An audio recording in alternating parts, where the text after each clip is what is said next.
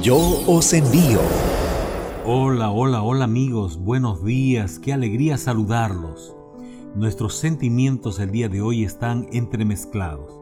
Hoy es el penúltimo día de nuestro seminario de enriquecimiento misionero.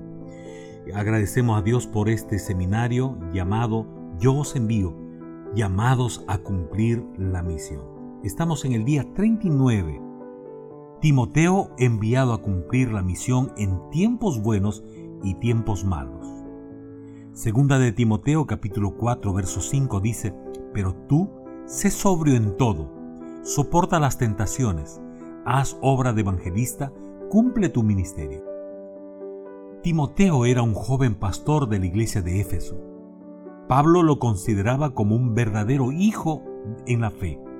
1 Timoteo capítulo 1 verso 2 y de esa fe no fingida que aprendió de su abuela Loida y su madre Eunice. Los tiempos en que le tocó pastorear y cumplir la misión a Timoteo eran desafiantes. Pablo estaba preso en Roma. La persecución a los cristianos era real, sin embargo, habían falsos maestros que estaban ingresando a la iglesia con doctrinas erróneas, así como también problemas internos en la iglesia como crítica a los líderes al leer las dos epístolas a Timoteo, se puede notar que Pablo estaba pasándole la antorcha del liderazgo al joven pastor. Sin embargo, también se puede observar que Timoteo es tímido y retraído, pues 1. No está usando el don de Dios. 2. Está mostrando cobardía. 3. Está avergonzándose de predicar. Y 4. Está perdiendo la sana doctrina y 5 está a punto de abandonar a Pablo. Pablo le dirá, entre otras cosas, tres consejos extraordinarios para que los que desean cumplir la misión en tiempos difíciles a la luz de 2 de Timoteo, el capítulo 4. En el verso 2 encontramos el primer consejo. Predica la palabra. Se usa la palabra keruson, anunciar, predicar, proclamar a voz en cuello, gritar con desesperación. Esta debe ser la actitud de Timoteo y de todo discípulo de Cristo al presentar la palabra sin temor, con pasión. Segundo, que instes a tiempo y fuera de tiempo. Verso 2.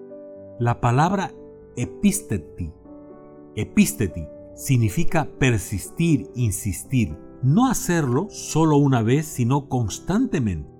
Y la famosa declaración a tiempo y fuera de tiempo no tiene que ver con el tiempo cronológico del griego cronos, como generalmente solemos decir, sino que tiene que ver con todo tiempo de circunstancia, del griego kairos. Las palabras son eukairos, a tiempo, convenientemente, a tiempo favorable, y akairos, fuera de tiempo, mal recibido, en tiempo desfavorable. Por lo tanto, no solo en tiempos buenos, sino también en tiempos malos como los que estamos viviendo. En tercer lugar, pero tú sé sobrio en todo, soporta las aflicciones, haz obra de evangelista, cumple tu ministerio. Verso 5.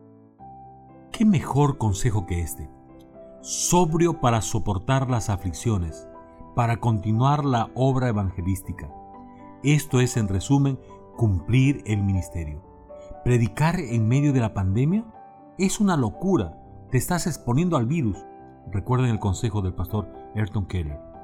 La misión debe cumplirse con osadía y prudencia, pues la misión no está en cuarentena. El desafío misionero para hoy es cumplir la misión en tiempos buenos y en tiempos malos, favorables y desfavorables.